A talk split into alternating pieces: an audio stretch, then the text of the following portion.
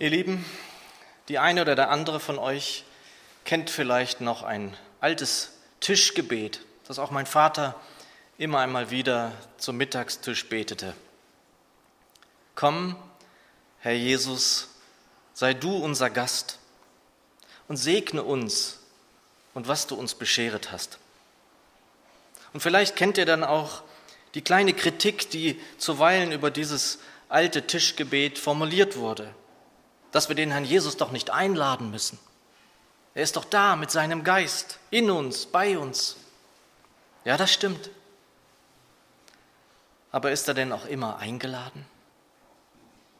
Ist er ein gern gesehener Gast bei uns?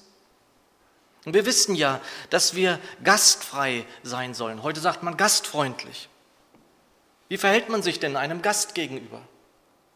Was ist denn sozusagen das oberste Gebot, das man einem Gast gegenüber beachten sollte? Ist oder sollte nicht das oberste Gebot sein, dass man sich seinem Gast zuwendet? Womit wir beim Predigtext sind, den wir am Ende des zehnten Kapitels des Lukas-Evangeliums finden, in den Versen 38 bis 42. Wer mitlesen möchte, Lukas 10, Verse 38 bis 42. Es heißt dort, als Jesus mit seinen Jüngern weiterzog, kam er in ein Dorf, wo ihn eine Frau mit Namen Martha in ihr Haus einlud. Sie hatte eine Schwester, die Maria hieß. Maria setzte sich dem Herrn zu Füßen und hörte ihm zu. Martha hingegen machte sich viel Arbeit, um für das Wohl ihrer Gäste zu sorgen. Schließlich stellte sie sich vor Jesus hin und sagte, Herr, findest du es richtig, dass meine Schwester mich die ganze Arbeit allein tun lässt? Sag ihr doch, sie soll mir helfen. Martha, Martha, erwiderte der Herr, du bist wegen so vielem in Sorge und Unruhe, aber notwendig ist nur eines. Maria hat das Bessere gewählt und das soll ihr nicht genommen werden. Ich möchte beten. Herr, ich danke dir für diesen Morgen deiner Gnade, für diesen Tag deiner Gnade, in dem wir stehen dürfen. Ich bitte dich, dass du uns dabei hilfst, dass wir einander zum Segen gesetzt sind und segne uns dein Wort. Amen. Meine Lieben, gleich zu Beginn meiner Wiederbekehrung, vor ziemlich genau acht Jahren, ich habe es gestern mal nachgeschaut, gab es ein Wort, das mich immer wieder wie erstarren ließ. Johannes 14, 23. Wenn jemand mich liebt, wird er sich nach meinem Wort richten. Mein Vater wird ihn lieben und wir werden zu ihm kommen und bei ihm wohnen. Luther übersetzt das bekannt und wir werden zu ihm kommen und Wohnung bei ihm nehmen. Und das erschreckte mich nahezu. Bei mir Wohnung nehmen, bei mir Wohnung machen, ausgerechnet bei mir. Was sollte ich zu bieten haben, dass der allmächtige Gott und sein Sohn, der einmal über die ganze Menschheit richten wird, der für die Schuld dieser Welt auf die Erde kam, Mensch wurde, um sie dann ans Kreuz zu tragen, bei mir einkehrt? Bei mir? Dieser Gedanke überforderte mich beinahe. Wenngleich ich wusste, dass er die Wahrheit sein musste, denn Jesus selbst brachte diesen Gedanken zum Ausdruck. Ähnlich erschreckend war mir das Wort vom Tempel des Heiligen Geistes. 1. Korinther 6. Oder wisst ihr nicht, dass euer Leib ein Tempel des Heiligen Geistes ist. Und ich denke, dass Neubekehrte, aber nicht nur Frischbekehrte im Glauben an den Heiland dies wissen müssen. Und es ist eben genau jener Heilige Geist, der Geist Gottes, der uns in diese Wahrheit und andere führen wird, wenn wir uns Jesus ganz hingegeben haben und dies auch immer wieder tun. Der allmächtige Gott nimmt Wohnung in uns, wenn wir ihn lieben und seinen Willen tun. Er kommt zu uns mit seinem geliebten Sohn und kehrt bei uns ein. Er nimmt Wohnung bei uns. Aber wie? Er zieht bei uns ein mit seinem Heiligen Geist. Unser Leib wird also so zu einem Tempel des Heiligen Geistes. Und es war und ist dieser göttliche Plan, der es möglich macht, dass der einzelne Nachfolger in direkter Verbindung zum Herrn stehen kann. Kann denn eine Verbindung dichter sein, als dass der Gott, dem wir nachfolgen, in uns, in dir und mir wohnt? Und es mich erschütterte, dass ich mein Leben als 15-Jähriger dem Herrn anvertraute und wenige Jahre später mich entfernte und somit mein Leben nicht zu seiner Ehre führte, sondern der Herr fast 30 Jahre mit ansehen musste, was für ein Leben ich führte. Es beschämte mich zutiefst und das tut es noch immer. Und es führte mir wie nichts zuvor vor Augen, wie sorgsam wir eben auch mit unserem Körper umzugehen haben. Denn dieser Körper der deine Seele beherbergt, vor allem beherbergt er aber den kostbarsten Schatz, den es hier gibt. In dir nimmt der Schöpfer des Himmels und der Erden Platz, wenn du seinem Willen folgst und ihn liebst. Wie kannst du da mit einem lebendigen Tempel nicht sorgsam umgehen? Geschwister, wenn wir im Wort leben, wenn wir mit dem Wort tagtäglich leben, dann erfahren wir die Wahrheit. Wir erfahren alles, was wir wissen müssen. Wir erfahren, was gut und richtig ist, wie es Paulus seinem Gehilfen Timotheus schreibt. Und hier ist es gut und richtig, dass der Leib wohl ein verweslicher ist, den wir eines Tages nicht mehr brauchen werden. Denn wir werden einen neuen, wunderbaren Leib bekommen.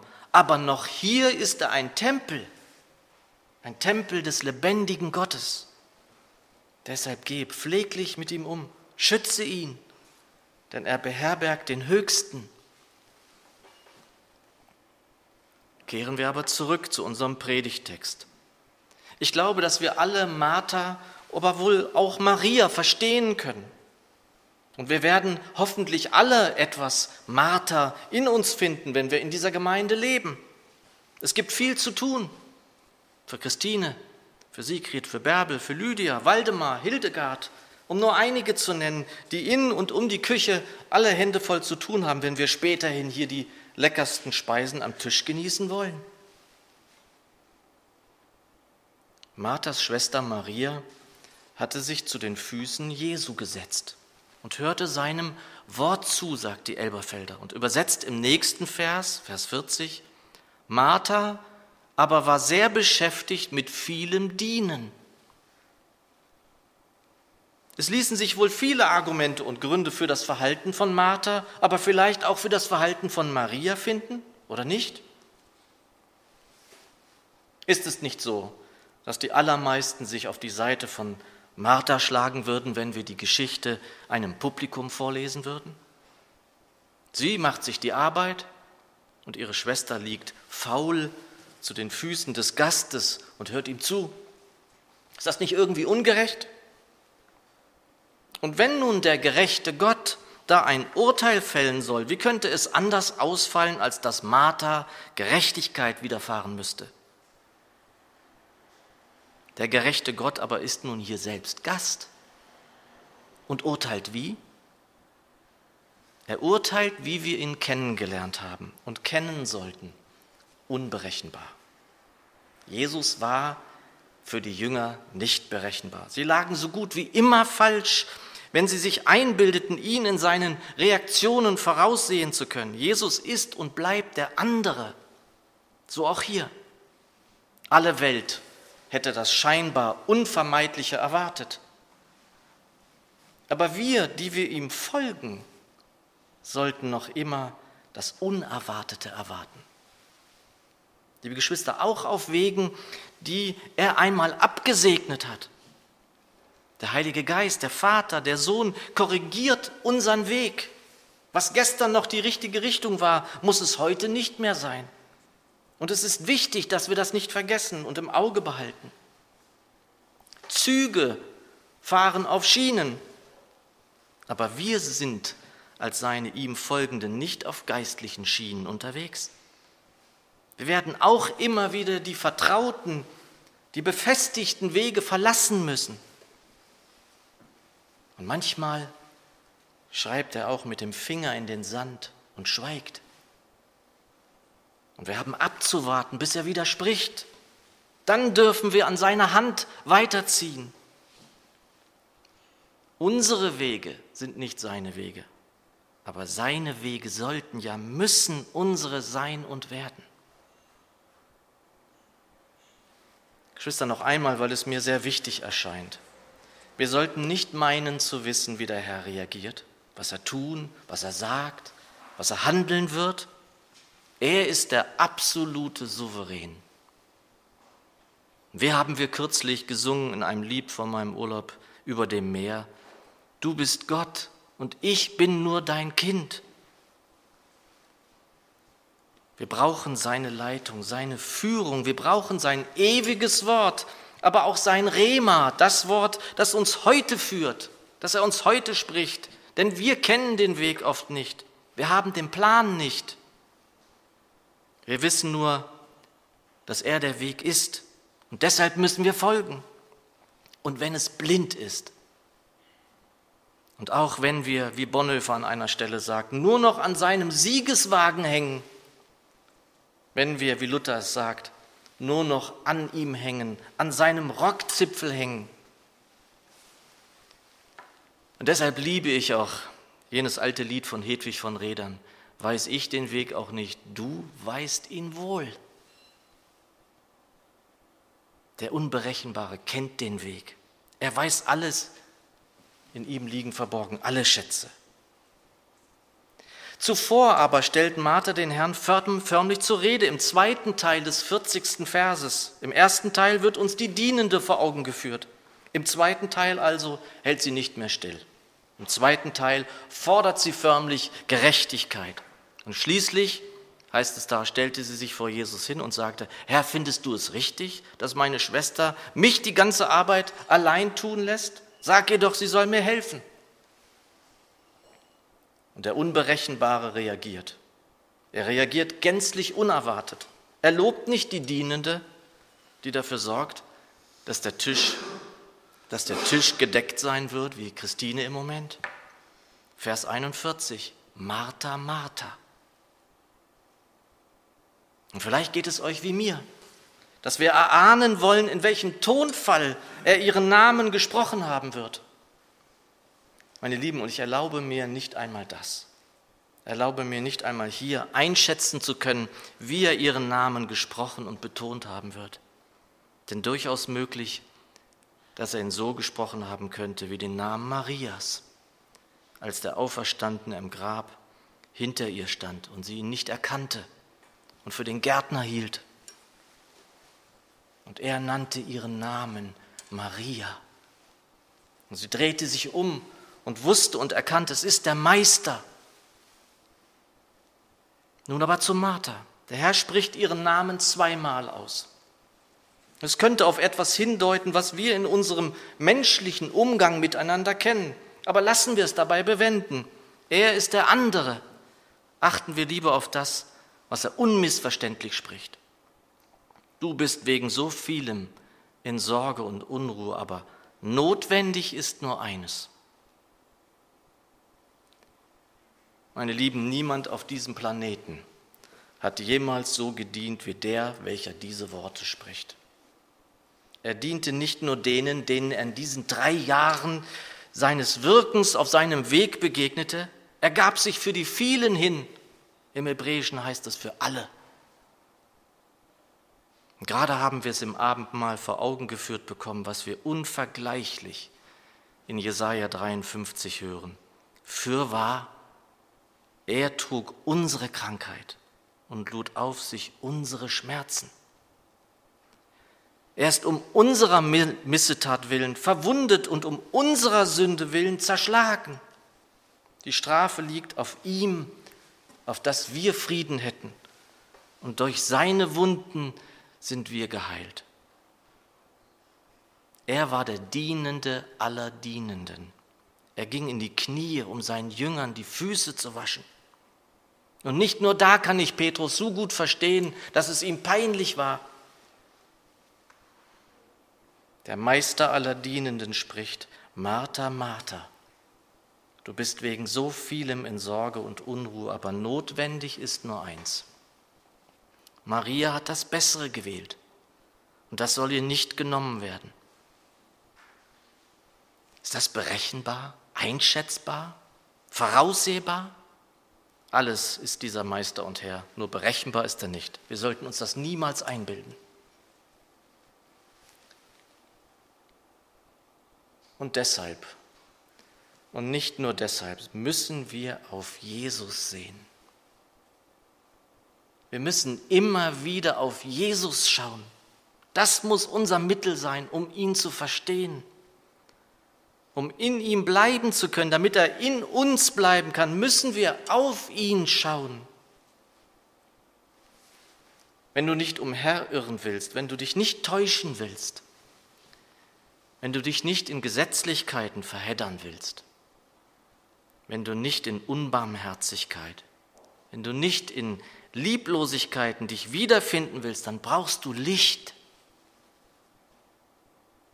Suche Jesum und sein Licht, alles andere hilft dir nicht. Sieh auf Jesus.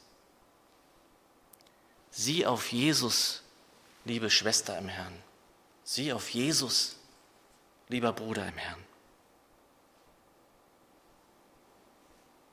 Er, der Dienende aller Dienenden, der Meister der Dienerschaft, sagt der dienenden Martha, die für das sorgen will, was später auf dem Tisch stehen wird, das notwendig nur eins ist.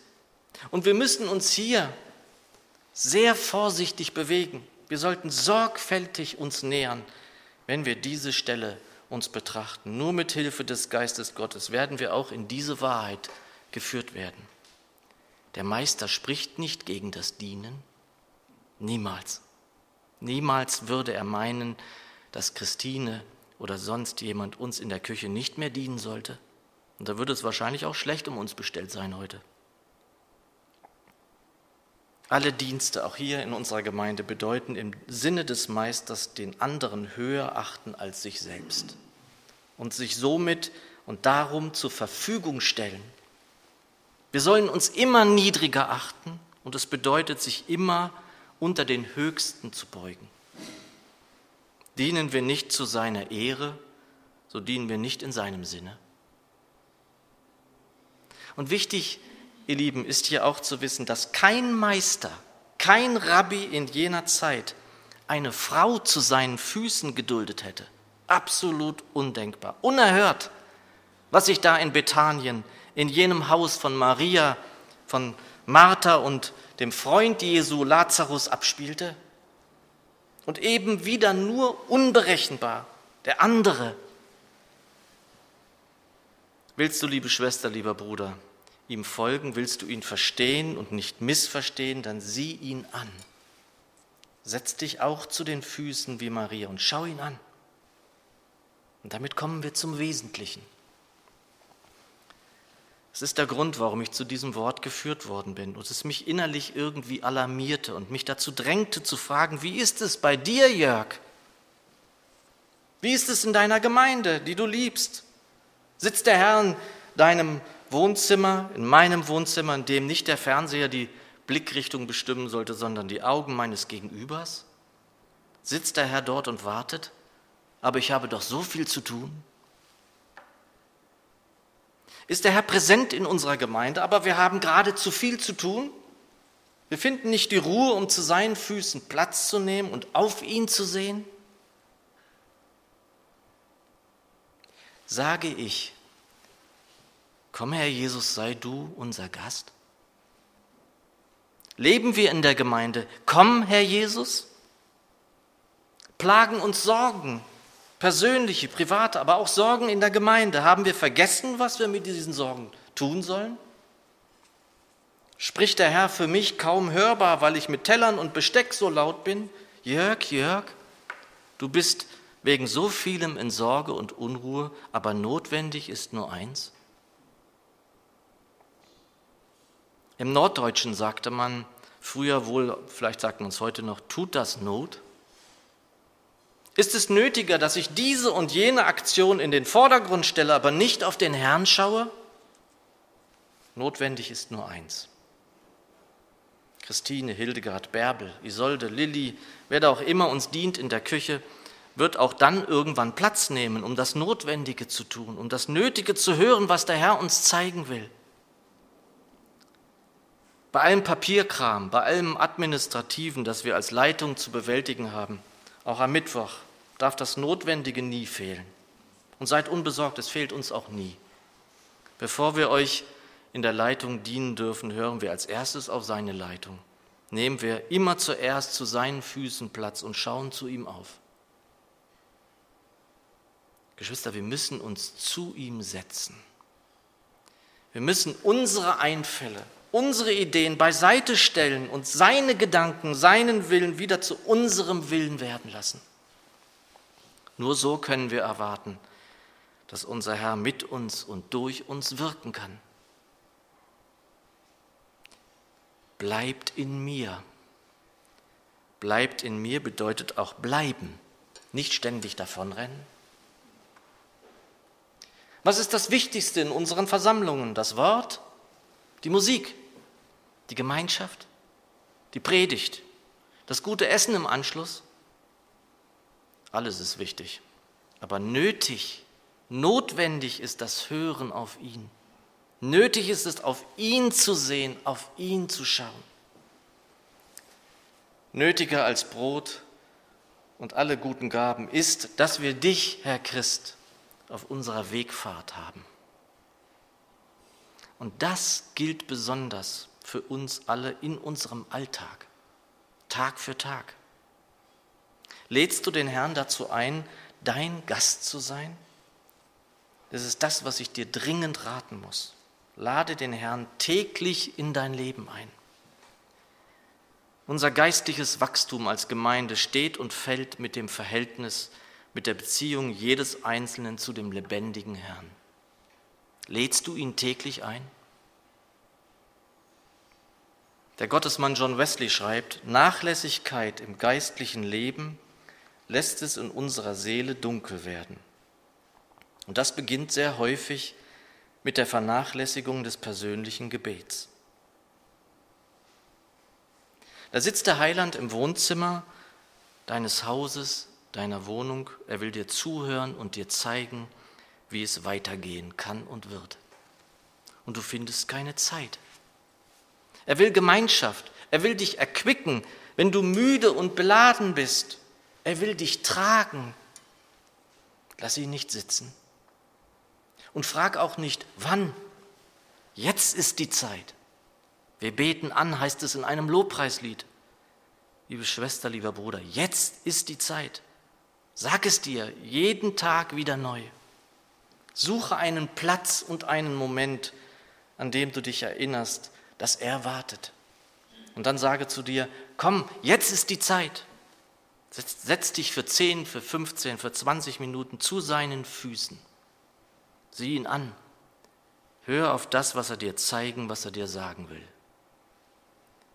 Tu es für dich und tu es für deine Gemeinde, in der du dienen darfst, damit wir gemeinsam wachsen in allen Stücken zu dem hin, der das Haupt ist, Christus. Amen.